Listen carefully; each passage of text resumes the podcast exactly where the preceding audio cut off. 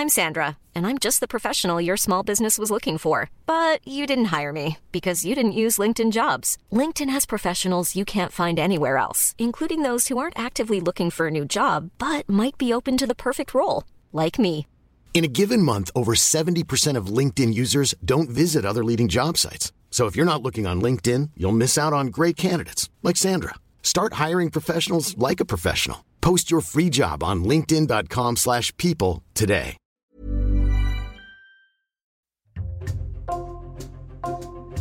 Bonjour, c'est Jules Lavie pour Code Source, le podcast d'actualité du Parisien.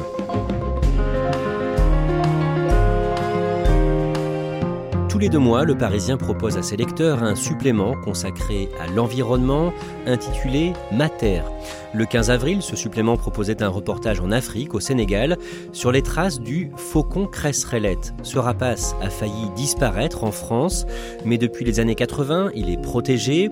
Il a fait l'objet d'un plan de réintroduction lancé en 2006 et on estime aujourd'hui que le pays compte près de 700 couples reproducteurs de faucons cresserellettes. Problème au niveau européen, la population de ce rapace est en baisse et les raisons de cette diminution sont à chercher en Afrique où les cresserellettes passent l'hiver. La journaliste du Parisien qui a signé ce reportage, Émilie Torgemène, est dans Code Source aujourd'hui.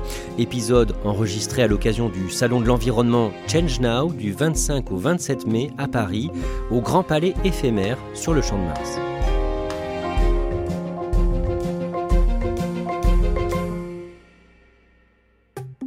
Émilie Torgemène, vous êtes journaliste au service futur du Parisien, vous êtes spécialiste environnement. À la fin de ce podcast, vous allez nous raconter votre reportage au Sénégal sur les traces du faucon cresserellette.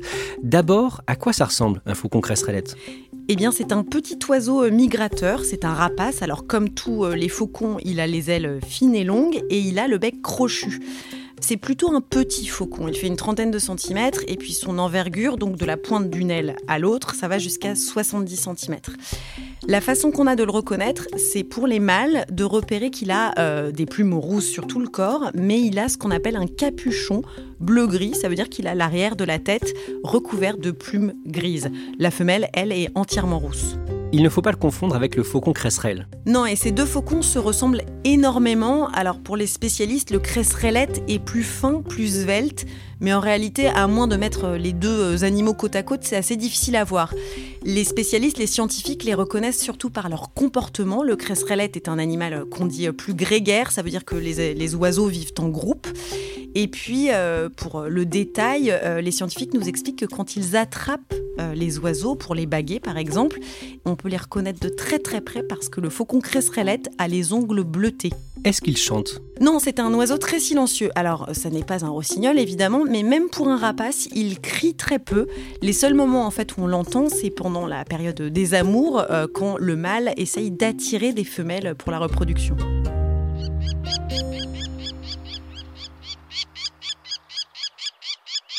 Alors justement, comment se reproduisent les faucons? Cresserellettes Est-ce que vous pouvez nous décrire la période des amours pour euh, ces faucons? La période des amours, c'est entre euh, mars euh, et jusqu'à fin mai, donc c'est en ce moment. C'est quand ils arrivent dans nos contrées, en France notamment. Le mâle va choisir l'endroit où il veut installer son nid d'amour, une cavité, ça peut être un trou dans un arbre, ça peut être un tas de pierres, ça peut être l'espace sous les tuiles d'une maison. Et à ce moment-là, il va euh, faire son beau, il va parader, ça veut dire qu'il va pousser ses cris et qu'il va euh, voler d'une façon très particulière. S'il séduit madame, le, mâle et la femelle vont s'unir pour toute la saison. La femelle du faucon euh, cresserellette pond au mois de mai, entre 1 et 5 œufs euh, à chaque fois. Comment ça se passe ensuite? Après la ponte, en fait, les oiseaux se répartissent les rôles. Mâle et femelle couvent leurs œufs euh, par tranche horaire de 2h30. Toutes les 2h30, c'est l'un ou l'autre qui va prendre le relais. Et c'est pareil, quand les petits sortent de leurs œufs, soit le mâle va chasser et la femelle garde le nid, soit c'est le contraire. Les rôles sont assez bien répartis chez les faucons cresserellettes. Et c'est à la troisième semaine que le petit va pouvoir prendre son envol. Émilie Torgemène, la population des faucons cresserellettes a fortement baissé en France après la Seconde Guerre mondiale. Oui, après la guerre, on estime qu'il y a entre 70 et 150 couples en France. En fait, on compte euh, les couples pour ces oiseaux et non pas les individus. Et puis dix ans après, il ne reste plus que la moitié de couples. Et dans les années 80, la situation est franchement critique. Il reste 15 à 20 couples. C'est là qu'on frôle vraiment la disparition de l'espèce en France. Il y a euh, plusieurs raisons à cela, alors on n'est pas complètement sûr, mais on sait que dans certaines zones où ces oiseaux nichent en fait au sol, dans des tas de pierres, eh ces tas ont été détruits par les humains pour faire d'autres choses, et donc ce qui leur a fait perdre leurs habitats. Et puis on sait que cette période euh, entre 1960 et 1990 a été une période de très grande sécheresse dans le Sahel, en Afrique, c'est-à-dire exactement à l'endroit où ces oiseaux vont passer l'hiver.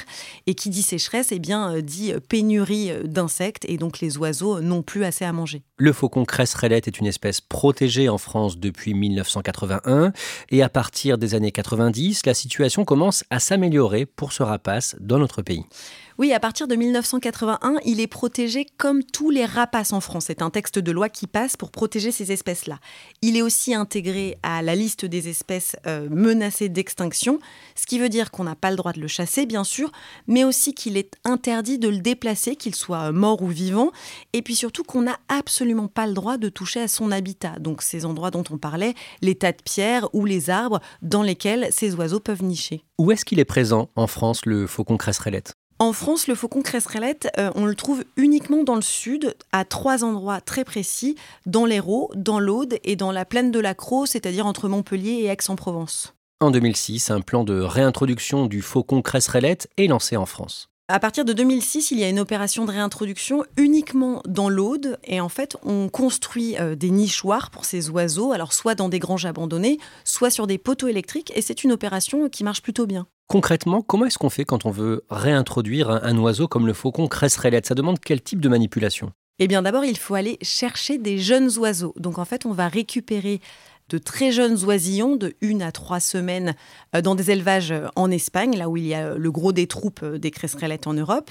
Et puis, il faut leur donner à manger. Donc, pour des animaux aussi petits, on leur donne littéralement la béquée. Il faut imaginer des scientifiques avec des pinces à épiler qui prennent des petits morceaux d'insectes pour les fourrer dans le gosier des oiseaux, et ça pendant trois semaines. En fait, c'est une technique qui est assez ancienne, qui est une technique qui est issue de la fauconnerie, et on sait qu'il faut prendre les oiseaux très jeunes, avant leur troisième semaine, puisque ces oiseaux sont des migrateurs qu'on appelle philopatriques, c'est-à-dire qu'ils retournent à leur patrie, et donc il faut bien qu'ils sachent entre une et trois semaines d'où ils partent pour pouvoir y revenir l'année d'après. Résultat, en quelques décennies, la population des faucons cresserellettes bondit en France. Oui, c'est ce que disent les derniers chiffres vérifiés euh, pour nous euh, par la LPO, la Ligue pour la protection des oiseaux. En 2020, il y avait 560 euh, couples. En 2021, plus de 620 et en 2022, près de 700.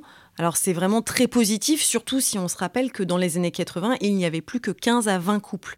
Et puis c'est d'autant plus positif que en France, eh bien, euh, la population augmente, ce qui n'est pas du tout le cas de l'Espagne où les populations diminuent par exemple. Le faucon cresserellette va mieux en France aujourd'hui. Est-ce que c'est le cas de tous les oiseaux en France? Alors pas du tout, c'est le contraire. Les tendances sont très mauvaises et dans toute l'Europe. Euh, une étude qui vient d'être publiée le 15 mai euh, montre en fait que les populations d'oiseaux sont décimées. Mais c'est relativement invisible puisqu'on ne peut pas dire qu'il y a euh, des espèces qui disparaissent en entier, mais au sein de chaque espèce, le nombre d'individus, le nombre d'oiseaux diminue. Et en France, on constate qu'entre 1990 et 2020, eh bien, les oiseaux des plaines, ces oiseaux qui mangent des insectes, ont baissé de 30%. C'est énorme. Vous l'avez dit, ce rapace est un oiseau migrateur et chaque automne, les faucons cresserellettes quittent la France pour descendre en Afrique. Au début des années 2000, un ornithologue de la LPO, la Ligue pour la protection des oiseaux, s'est demandé ce que devenaient les cresserellettes en Afrique pendant leur migration, pendant leur hivernage. Un certain Philippe Pilar, présentez-nous un peu ce personnage. Philippe Pilar est ornithologue à la LPO. Il est en charge de la préservation de cet oiseau, le faucon cresserellette, depuis 30 ans. Alors c'est le référent. Quand on interroge le CNRS ou le Muséum d'histoire naturelle, toutes les institutions qui s'occupent en fait de la protection euh, du cresserellette, eh bien tout le monde nous renvoie toujours vers lui. Euh, c'est le genre d'homme qui est capable de monter sur des toits pour aller baguer des cresserellettes, mais c'est aussi un scientifique très assidu qui remplit des tableaux Excel à longueur de journée pour avoir justement ces chiffres dont on parlait tout à l'heure. Et puis pour l'avoir beaucoup sollicité pour cet article, c'est un scientifique vraiment simple, chaleureux, et puis qui partage volontiers ses données sur ces oiseaux. Alors il se demande comment se passe l'hivernage des faucons cresserellettes en Afrique. Que cherche-t-il précisément? Il cherche le site où ces oiseaux se réunissent pour leur hivernage. En fait, d'octobre à mars, les cresserellettes partent au soleil, donc en Afrique, pour se gaver d'insectes, et c'est exactement l'endroit où les oiseaux passent l'hiver que euh, Philippe Pilar cherche. Alors comment est-ce qu'il fait? Eh bien d'abord, il sait en fait que les oiseaux euh, suivent un, couloir euh, qu'on appelle Est-Atlantique, c'est-à-dire qu'ils descendent le long de la côte ouest africaine pour se diriger vers le Sahel. Donc une fois qu'il sait ça, il cherche l'endroit et il reçoit des informations. Ça dure des années et c'est comme ça qu'il va au Mali, fausse piste, au Niger, pareil, et au Burkina Faso. Et il nous raconte qu'à chaque fois, il est déçu. Soit il tombe bien sur des faucons, mais ce ne sont pas des cresserellettes, soit il ne trouve carrément rien. Un jour, en 2006, l'ornithologue Philippe Pilar reçoit un tuyau important. Oui, parce que la communauté euh, des ornithologues, des passionnés d'oiseaux, est en fait très solidaire. Ils partagent leurs informations, leurs données. Et comme Philippe Pilar est devenu Monsieur Cresserellette, eh bien on se tourne vers lui dès qu'on pense avoir quelque chose.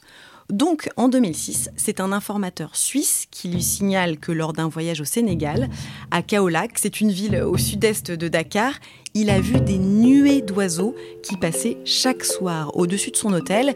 Et puis comme l'informateur est un ornithologue et qu'il est connaisseur, eh bien le tuyau est solide. Et donc Philippe Pilar se rend sur place. Oui, l'année suivante, il va donc à Kaolack et il prend la même chambre dans le même hôtel pour avoir le plus de chances possible de voir la même chose et d'avoir des faucons cresserellettes.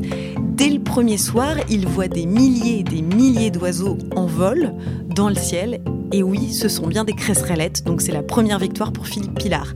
Mais il ne s'arrête pas là, il veut les suivre pour trouver ben justement l'endroit où ils vont se poser le soir. Alors ça a l'air simple, mais ça ne l'est pas trop. Et il nous a raconté que ça a pris plusieurs jours.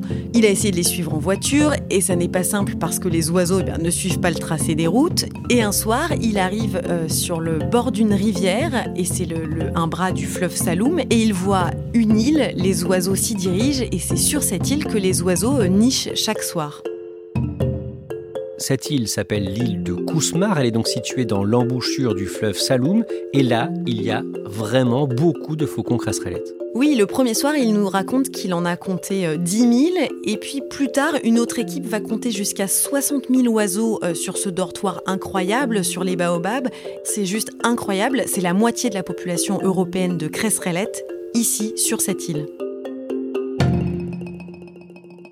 Comment est-ce qu'on sait 60 euh, 000 Comment est-ce qu'on peut avoir une telle estimation? Eh bien, en fait, les ornithologues savent très bien compter les oiseaux. Ils prennent un carré de 1 mètre sur 1 mètre de ciel et ils regardent combien d'oiseaux passent. Alors, pour avoir essayé, euh, pour nous, c'est très difficile, mais les ornithologues, eux, ont l'habitude et c'est un comptage très fiable. Dans les mois qui suivent, les ornithologues de la Ligue pour la protection des oiseaux ont peur que ce site, donc l'île de Kousmar, attire de nombreux touristes. Oui, ils ont peur que en fait les touristes euh, soient attirés par cet endroit complètement incroyable, surtout qu'ils ont tourné un documentaire, donc euh, l'île de Kousmar euh, a acquis une petite notoriété, mais en fait non, il n'y aura pas de surtourisme et à peu près personne n'ira sur l'île de Kousmar. Mais le faucon cresserellette souffre pendant sa migration, son hivernage en Afrique. On le sait parce que la population globale de ce rapace diminue. Alors quel peut être le problème? Alors on ne sait pas exactement et il y a vraiment un travail de recherche à faire, mais une des hypothèses, c'est d'abord euh, ben, des conditions météo.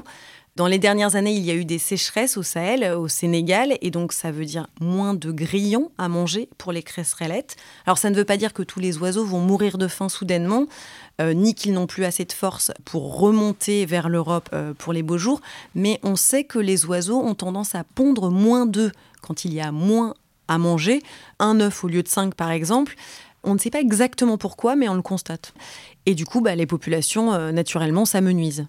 Émilie Torgemène, cette année, à la fin de l'hiver, en février, la Ligue pour la protection des oiseaux, la LPO, vous parle d'un possible voyage au Sénégal. Qu'est-ce que l'on vous dit à ce moment-là? C'est le directeur de la LPO, Mathieu Orphelin, qui me contacte. En fait, il me dit qu'il est en train de, construire un programme très important entre les deux continents, entre l'Europe et l'Afrique, pour protéger ces oiseaux qui sont quelque part un patrimoine commun. Et on va protéger des oiseaux, alors pas seulement les cresserellettes qui nous intéressent là maintenant, mais tous ces oiseaux qui font le trajet entre euh, l'Afrique et euh, l'Europe. On estime que plus de la moitié des espèces qui font ce trajet-là ont décliné depuis 1970. Vous décidez de faire ce reportage pour le supplément environnement du Parisien, supplément intitulé Mater, qui sort tous les deux mois, et vous allez donc en reportage en Afrique, au Sénégal, du lundi 13 au jeudi 16 mars. Décrivez-nous le début de votre voyage. Le 13 mars, on arrive à Dakar. On arrive avec le président de la LPO, donc l'emblématique Alain Bougrain-Dubourg, et quelqu'un qui va être très important. Il s'appelle Joseph Cassis, c'est un membre de la LPO, et il va faire le pont entre les associations européennes et africaines. Et on sera aussi avec euh, des gens de BirdLife International, qui est une ONG internationale pour la protection des oiseaux. Et donc vous faites quoi ensemble? Eh ben on prend la route et on se dirige vers Kaolac, qui est la deuxième euh, ville euh, du pays. C'est un, endroit où en fait il y a une, industrie du sel. Les paysages sont incroyables. On est en train de quitter un paysage de savane pour avoir euh, quelque chose de très aride parce qu'on est dans l'embouchure du fleuve Saloum, pas là où il y a des mangroves et où c'est très vivant, mais à un endroit où même la terre est salée et où tout est très aride. Et là, sur place, à Kaolac, les associations environnementales s'opposent à l'entreprise qui exploite le sel de l'embouchure du fleuve Saloum. Oui, ce sont les salins du Ciné Saloum. Donc, c'est une entreprise qui produit du sel. C'est un très gros industriel dans le coin. C'est surtout un, industriel qui emploie beaucoup de monde. Alors, les amoureux des oiseaux plaident en fait pour que cette grande entreprise devienne quelque part un ange gardien pour les cresserellettes, parce que l'île de Kousmar, l'île où il y a le dortoir des oiseaux, et au milieu de l'exploitation du sel.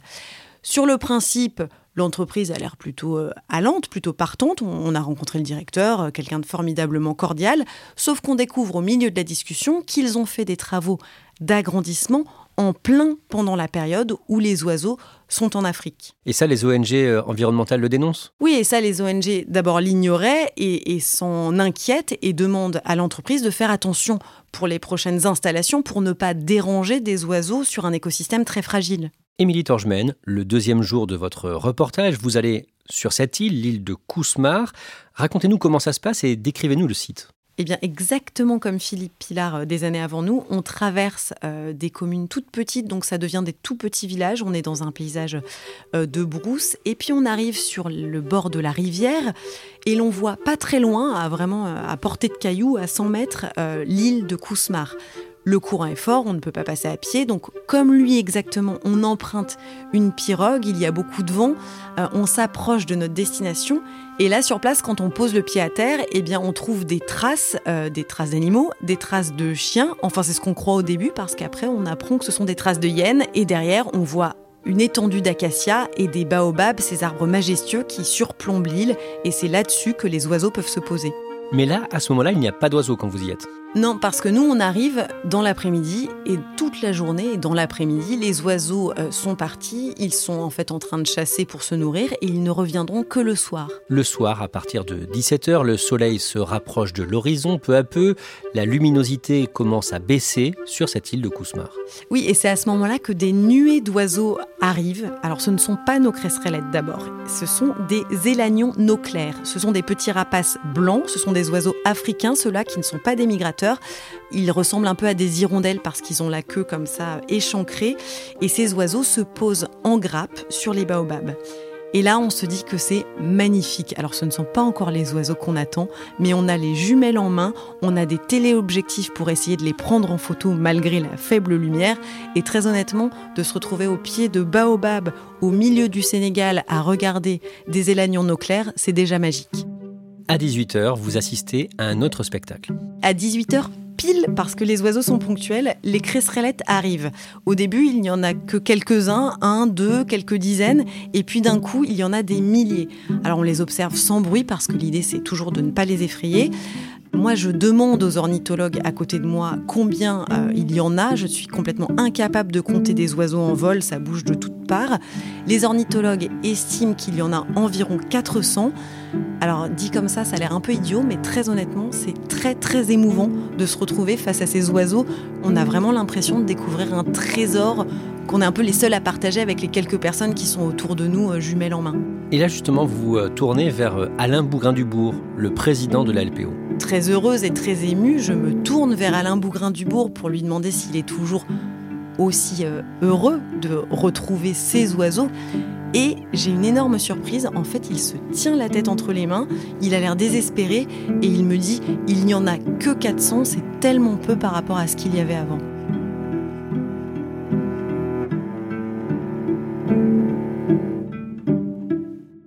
Émilie Torgemène, Alain Bougain-Dubourg et les autres ornithologues de la LPO sont inquiets pour euh, le sort du faucon crasserellette en France? Oui, parce que s'il y a des bonnes nouvelles en France, on l'a vu, les populations augmentent. Et puis si on espère quand même que tous ces programmes qui sont installés en Afrique vont servir à quelque chose, eh bien les populations, globalement, continuent de baisser. On le voit bien en Espagne. Et puis il y a des menaces euh, qui sont euh, très faciles à anticiper. D'abord avec le réchauffement climatique, on sait qu'il va y avoir plus de sécheresse dans le Sahel. Qui dit plus de sécheresse dit moins de grillons, moins de grillons, moins d'oiseaux et donc des populations vraiment en difficulté. Et puis c'est plus anecdotique, mais ça pose quand même un problème dans le sud de la France. À l'endroit où vivent les faucons cresserellettes, on a installé des champs d'éoliennes et chaque année, on trouve 5 à 10 cadavres de faucons cresserellettes au pied des éoliennes parce que ces oiseaux, en fait, se sont fait percuter par les pales des éoliennes. Merci Émilie Torgemène. Cet épisode de Code Source a été produit par Thibault Lambert et Clara Garnier-Amouroux. Réalisation Julien Moncouquiole. Code Source est le podcast quotidien d'actualité du Parisien. Un nouvel épisode chaque soir de la semaine du lundi au vendredi. Abonnez-vous sur une application audio comme Apple, Google Podcast, Spotify ou encore Amazon pour nous retrouver facilement. Vous pouvez aussi nous écrire directement code source at leparisien.fr.